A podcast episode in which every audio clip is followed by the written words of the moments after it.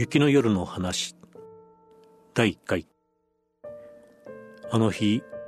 朝から雪が降っていたわね。もう線から取り掛かっていたおつるちゃんのもんぺが出来上がったのであの日学校の帰りそれを届けに中野のおばさんの家に寄ったの。そうしてスルメを2枚お土産にもらって吉祥寺駅に着いた時にはもう暗くなっていて雪は一尺以上も積もりなおその上山ずひそひそと降っていました。私は長靴を履いていたのでかえって気持ちが弾んでわざと雪の深く積もっているところを選んで歩きました。お家の近くのポストのところまで来て小脇に抱えていたスルメの新聞包みがないのに気がつきました。私はのんき者の抜けさんだけれどもそれでも物を落としたりなどしたことはあまりなかったのにその夜は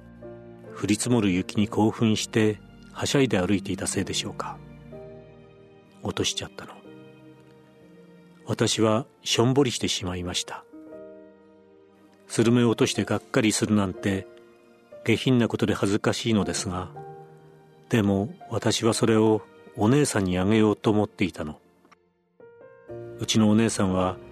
今年の夏に赤ちゃんを産むのよ。お腹に赤ちゃんがいるととてもお腹がすくんだって。お腹の赤ちゃんと二人分食べなければいけないのね。お姉さんは私と違って身だしなみが良くてお上品なのでこれまではそれこそカナリアのお食事みたいに軽く召し上がってそうして完食なんて一度もなさったことはないのにこの頃は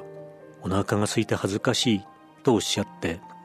それからふっと妙なものを食べたくなるんですって。この間もお姉さんは私と一緒に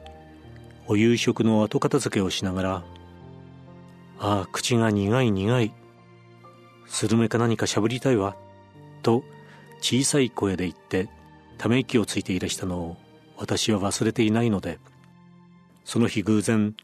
中野のおばさんからスルメを2枚もらってこれはお姉さんにこっそりあげましょうと楽しみにして持ってきたのに落としちゃって私はしょんぼりしてしまいました。ご存知のように私の家は兄さんとお姉さんと私と3人暮らしでそうして兄さんは少しお変人の小説家でもう四十近くなるのにちっとも有名でないしそうしていつも貧乏で体具合が悪いと言って寝たり起きたりそのくせ口だけは達者でなんだかんだとうるさく私たちに口小言を言い。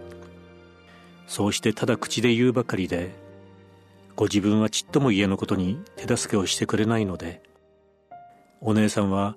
男の力仕事までしなければならずとても気の毒なんです。ある日私は義憤を感じて「兄さんたまにはリュックサックを背負って野菜でも買ってきてくださいな」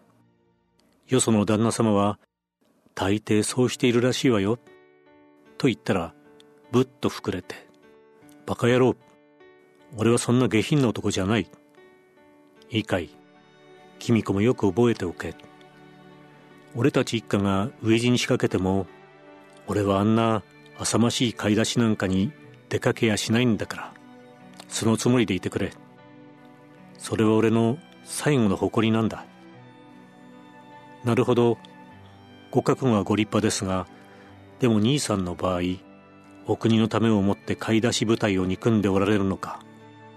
ご自分の部将から買い出しを嫌がっておられるのか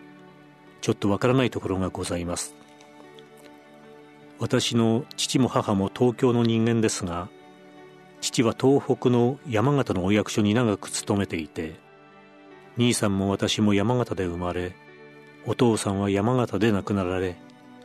兄さんが二十歳くらい私がまだほんの子供でお母さんにおんぶされて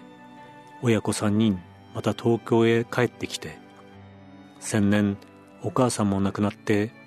今では兄さんとお姉さんと私と3人の家庭で故郷というものもないのですから他のご家族のように食べ物を田舎から送っていただくわけにもゆかずまた兄さんはお変人でよそとのお付き合いもまるでないので思いがけなく珍しいものが手に入るなどということは全然ありませんしたかだかスルメ2枚でもお姉さんに差し上げたらどんなにかお喜びなさることかと思えば下品なことでしょうけれどもスルメ2枚が惜しくて私はくるりと回れ右して今来た雪道をゆっくり歩いて探しました。けれども見つかるわけはありません。